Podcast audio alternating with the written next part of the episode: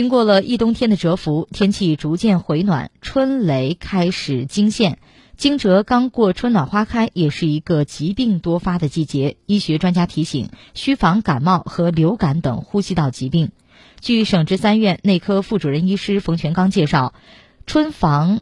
防风邪惊蛰节气过后，首先要注意及时增减衣物，适当的捂一捂，远离风寒的侵袭。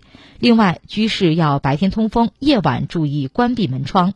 另外，在运动时，到达身体微微出汗为宜，出汗过多，毛孔张开，一旦凉湿之气入侵，很容易患上风寒感冒。